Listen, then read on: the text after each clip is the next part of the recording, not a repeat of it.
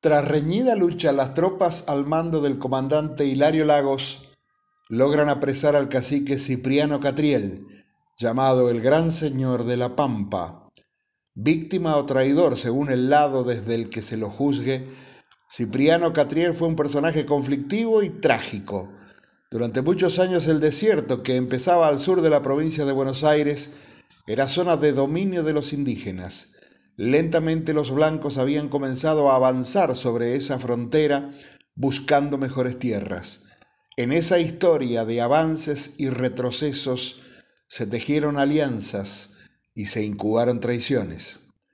El cacique Catriel, jefe indígena sanguinario y cruel, que no quería por nada someterse a la autoridad nacional, finalmente la acató y se instaló con su gente en los campos de Azul. Según crónicas de la época, era un sujeto hermoso y arrogante. Llegó a tener casa de material con grandes ventanales, dormía entre sábanas y poseía cuenta bancaria. Los indios de Catriel invaden un caserío y se llevan a Ailén o a Yelén, nombre femenino de origen mapuche con el que bautiza Catriel a la cautiva la blanca y cuyo significado es alegría o mujer feliz. La blanca Aguirre Pintos era una vasca francesa hija del dueño de un almacén de ramos generales que fue llevada a la tribu que habitaba la zona de Tapalqueya Azul.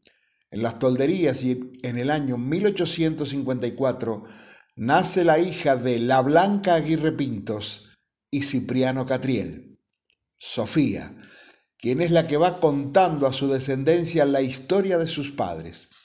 Sofía, y vaya a saber por qué azares de la vida, llega a General Alvear de provincia de Buenos Aires, donde se casa con Miguel Caminos, soguero y herrero en el circo de Monti, con quien tiene una hija a los 29 años. En 1872 el cacique araucano Calfucurá organizó una confederación de tribus y lanzó una gran ofensiva contra los hombres blancos.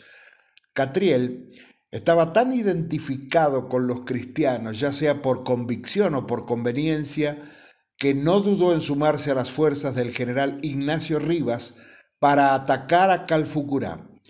Hizo fusilar a algunos indios que se negaban a pelear contra su propia gente y combatió en primera fila jugándose la vida.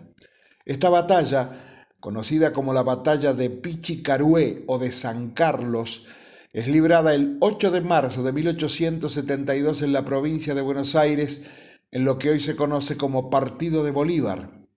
Fue el principio del fin del imperio de las tribus de indígenas. Las relaciones entre el gobierno y Catriel continuaron en buenos términos, aunque no faltaban trampas mutuas. Pero en 1874 Mitre inició una revolución contra el electo Avellaneda, alegando fraude electoral. Cipriano Catriel se alió con los hombres de Mitre y su hermano Juan con el gobierno. La revolución fue derrotada y Mitre perdonado poco después, pero el 18 de noviembre de 1874 Catriel fue entregado a su hermano, que lo odiaba y lo envidiaba. Traicionado por los blancos y juzgado por traidor por sus iguales, enfrentó así a su tribu atropellen y no vayan a errar, porque si vuelvo a tomar el mando los mandaré matar a todos. Cientos de lanzas se clavaron en su cuerpo. Para conocer.